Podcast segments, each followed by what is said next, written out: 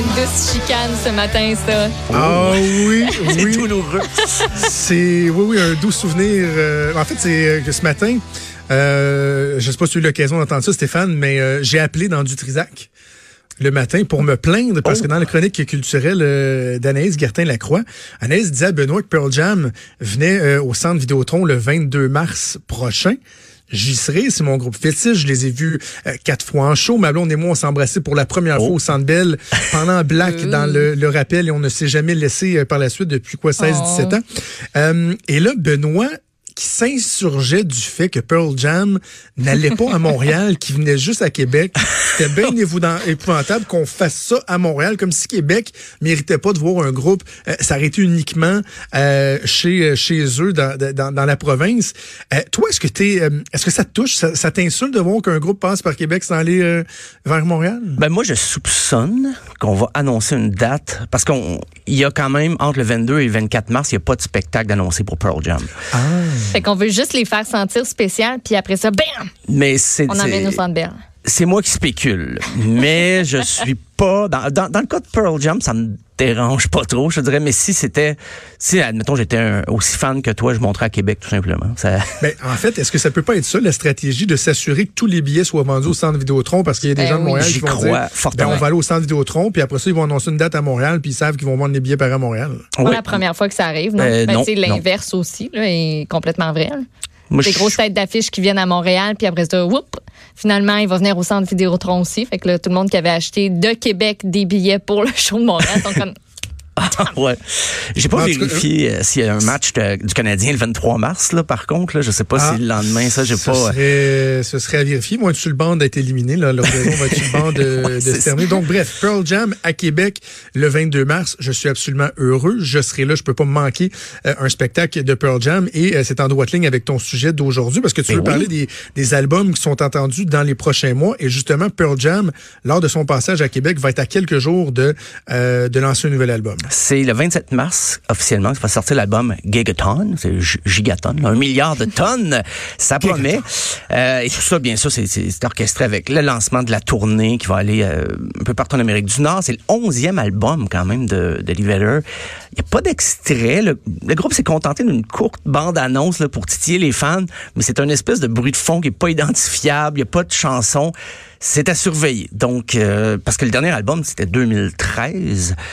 Lightning Bolt. Donc, ça, ça, ça fait Et quand il même... était très bon. Honnêtement, moi, j'avais décroché de Pearl Jam. Là, il y a 4-5 albums là, qui m'ont laissé pas mal indifférent après les, les, les trois gros albums. Là, euh, évidemment, Ten euh, versus Vitalogy. Et euh, Lightning Bolt m'avait comme raccroché euh, à Pearl Jam. Je trouvais que c'était du bon matériel. Hâte de voir ce qu'ils vont sortir avec euh, Gigaton. Gigaton, il n'y a pas d'extrait. On verra dans les, les albums de- dont je parlais aujourd'hui. Des fois, il y a des extraits qui sont parus il y a presque un an, au mois de mai l'année passée. Mais dans le cas de Pearl Jam, là, on garde ça pour vraiment le, le- peut-être deux semaines avant l'album, il y aura un single, mais pour le moment, il faut patienter. Euh, Il y a Tame Impala aussi, un mes groupes, euh, ouais, chouchou, j'ai décroché, je revenais, je re, bon. Ah, c'est on enough hein, avec ce groupe-là. C'est ben, pour moi c'est un peu ça. Je- J'espère pouvoir les voir le 3 juin au Centre Bell. Mais l'extrait Lost in Yesterday qu'on entend, c'est le prochain euh, pour l'album Slow Rush, me rend dubitatif pour le moins. C'est l'album va être euh, à la 14 février. On va écouter un extrait de Lost in Yesterday.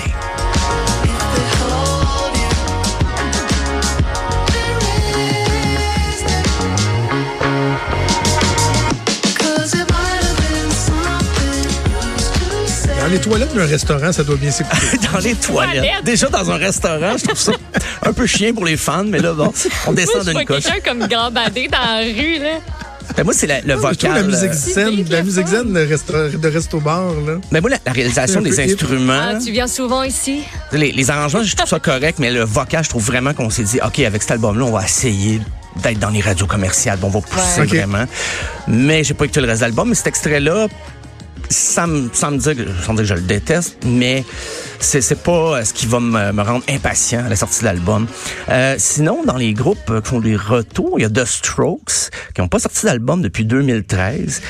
Et là, ils jouent avec leurs fans. Ils ont sorti un extrait, déjà, ça c'était au mois de mai, c'est The Adults Are Talking. On va écouter un petit extrait.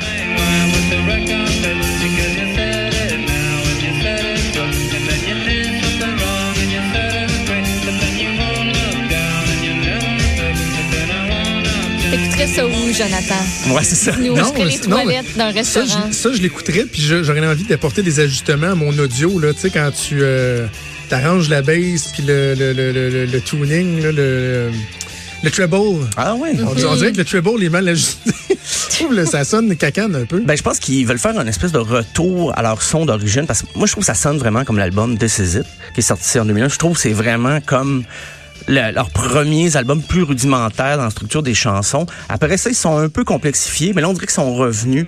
Mais ils jouent au fou un peu avec leurs fans de Strokes parce que au mois d'octobre, ils disaient Ah, c'est beau, on, on a presque fini de mixer.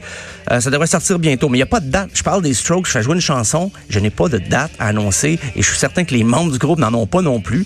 Mais ils ont fait un show le 31 décembre euh, à Brooklyn et ils ont commencé à dire Ah, arrêtez de nous demander des vieilles tunes, on veut jouer des chansons de notre prochain album, mais sans donner trop de détails. Donc, euh, c'est à suivre. Euh, dans les gros retours, là, je vais encore plus loin. The Cure. Pourquoi Wow. pas The Cure après une douzaine d'albums, après avoir vu défiler euh, 80 membres autour de Robert Smith? Euh, en octobre dernier, on dit OK, oui, la- l'album va sortir avant Noël, mais là ça procrastine, il n'y a pas de titre d'annoncé, pas d'extrait qui circule, ça reste à voir, on est dans la grande nébuleuse. Mais Robert Smith l'été passé, le pire, c'est qu'il disait "Ah, je, je travaille pas juste sur un, un album, un nouvel album, je travaille sur trois en même temps." Et il n'y a rien qui est sorti de ça encore. C'est parce qu'ils font beaucoup de concerts euh, pour commémorer, mettons, le 30e anniversaire de tel album, tel album. Ils jouent intégralement tel album sur scène. Donc, euh, sont, sont très occupés quand même. Euh, Le look de Robert Smith, lui, il a- il a pas compris qu'à un moment donné, tu peux faire évoluer ton look. Quand je regarde des photos de lui en ce moment sur euh, sur Internet, c'est euh, les cheveux, le maquillage, même affaire que dans les bonnes années de The Cure, mais euh, voilà. ah, il y, a- y des photos live, des fois, qui font un peu peur. Peut-être à, à l'Halloween, j'aurais pensé, mais bon. Euh, le prochain album, si vous n'avez pas entendu parler qu'il allait sortir au mois de mai, c'est que vous vivez dans une grotte ou quelque chose, c'est Weezer. Ils sont fameux Van Weezer. On va écouter l'album The End of the Game.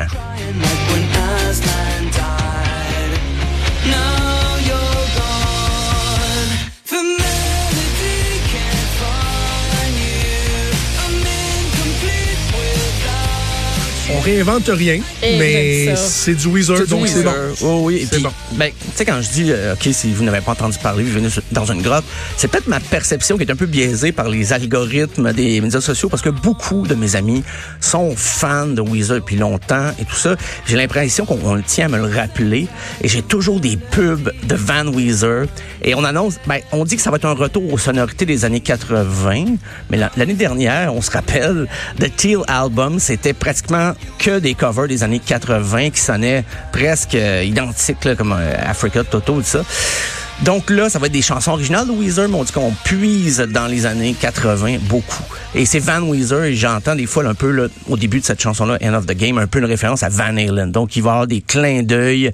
Je suis à peu près certain que l'album va être rempli de clins d'œil comme ça euh, pour Weezer. Ce serait pas étonnant. Un autre artiste, euh, ben, je, je dis retour, mais ça fait un petit moment, euh, c'est Stone Temple Pilots. Fait que Oh! Perdida. Le 7 février, on va écouter Three Wishes.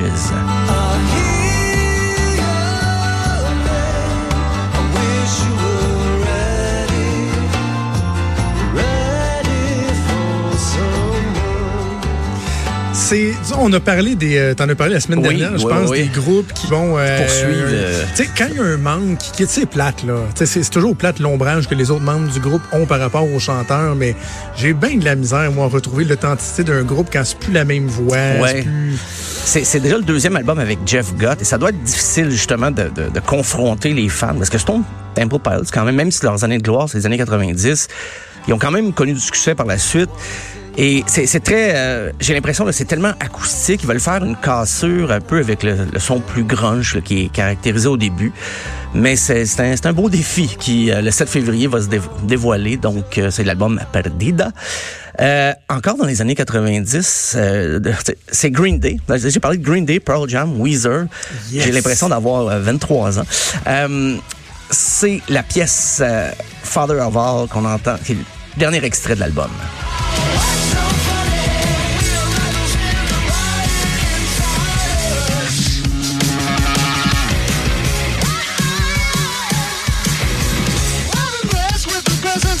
Que je trouve ça bon. C'est le 7 février que ça va sortir. L'album s'appelle Father of All Motherfuckers. Mais il est surnommé Father of All, bien sûr, de l'autre côté de la Je frontière. disais que, que Weezer réinventait rien. Là, Green Day, on sent euh, il y a une différence par rapport au style usuel. Il y a un petit côté pop, euh, power pop Ouais. même, qui est ajouté dans le, le- dans le son, même dans les arrangements. Euh, il y a un extrait qui, sort le 16 janvier, la, la pièce Oh Yeah. J'ai malheureusement Green Day, euh, j'ai cherché s'il n'y avait pas des fuites et non. Donc le- l'extrait qu'on a, c'est le dernier, c'est Father of On va All. attendre.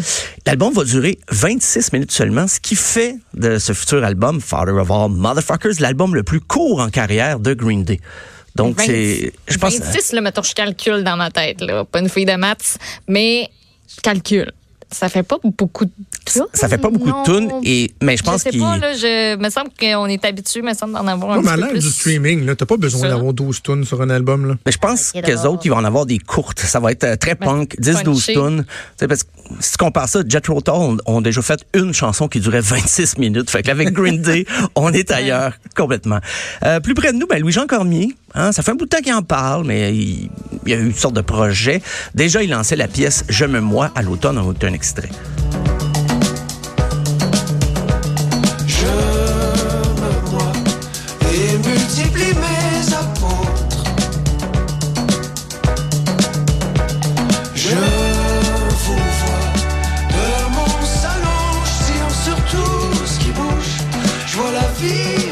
très clavier. Euh, il a évacué beaucoup les, les- les guitares pour ce futur album. Il faut dire qu'il a beaucoup exploré quand même. On l'a peut-être moins vu avec son matériel en solo, mais il a travaillé avec Serge Fiori pour le Cirque Éloise. Euh, il a travaillé avec d'autres musiciens pour leur album à eux. Donc, c'est son dernier album, c'est quand même il y a cinq ans, Les Grandes Artères. Je sais pas si Je me moi donne le ton à ce futur album, si ça va être aussi euh, dépouillé de guitare et plus axé sur les claviers. C'est à vérifier. C'est à vérifier. Euh, avant ça, le 7 février, Ludovic Bourgeois euh, va sortir que sera euh, l'album. Oui, l'album va être le 7, mais on a déjà accès à l'extrait Que sera ma vie. Ouvre-moi les bras. Que sera ma vie? Sans âme et sans couleur? Il est allé enregistrer à l'extérieur du Québec, hein, je pense, pour, euh, pour cet album-là, pour créer. Ça se peut-tu? Avec, il a fait ça avec Fred Saint-Gelais, Ouais. qui, est le, le- le- qui était le, le complice de Marimé, qui a travaillé sur tellement d'albums québécois au cours des 10, Ah oui. 15 dernières années même. Et les paroles, c'est Nelson Mainville. Je sais pas si vous vous rappelez, il y avait une chanson où ça, c'était le- le- le- les bras de Satan, elle m'attend. euh, Et c'est- même Ouais. si Voilà. danse dans, les bras de Satan, je l'attends. Voilà, et c'est lui qui a écrit moi, les paroles. danse avec elle. Tu Il a écrit les paroles pour euh, l'album au complet avec Ludovic Bourgeois. Donc c'est sais qu'à chaque fois que je chante, mes parents m'écrivent pour me dire que je devrais jamais chanter dans un Ah micro ouais, de radio. hein? Mais je les continue. appuie, mais c'est pas grave. On les salue. Ouais, mais j'ai du fun. J'ai du fun. Euh, mais donc, à 2020, grosse année en rafale, il y aura Frank Ocean, euh, MGMT, les Rolling Stones, parce que non, ils ne sont pas morts, euh, ACDC, Alicia Keys, Charlotte Cardin, Jennifer Lopez, Lady Gaga, Lana Del Rey, Miley Cyrus, Patrice Michaud, Rihanna, Shakira et The Weeknd. Donc, ça va être une grosse année. Pardon, Shakira sort un nouvel album. Et oui. Wow. Mais Oh. tout ça, c'est des, des projets qu'on a annoncés ou des. Ça va plus loin que la rumeur. là. C'est vraiment Ça, quand l'ai vu à. LCN, elle, aujourd'hui, là, Shakira. Là. Étais-tu A en entrevue oui, c'est ça. Discutait de la, la, la Oui, situation. il a lancé une chanson en attendant le Super Bowl. Bon, ben, on va suivre ça. Euh, D'ailleurs, j'ai hâte d'entendre Mario à son émission tantôt parce que, tu sais, moi, je l'ai dans, dans ma face. On est en ondes en même temps. Il était à LCN. Fait que je vois juste le titre en bas d'écran. Il a fait un édito euh, de 7-8 minutes qui s'appelait Le nouveau look de Trudeau. Ah. Fait que là, j'ai j'ai viens d'écrire un message à Mario. J'ai vraiment hâte de réécouter ou puis t'écouter à Cube, savoir qu'est-ce que tu avais à dire pendant 8 minutes sur le pinch poivre et sel C'est de, de- de Justin Trudeau. Donc, on écoutera ça à 15h avec Mario. Stéphane, on se reparle demain. Demain. Salut.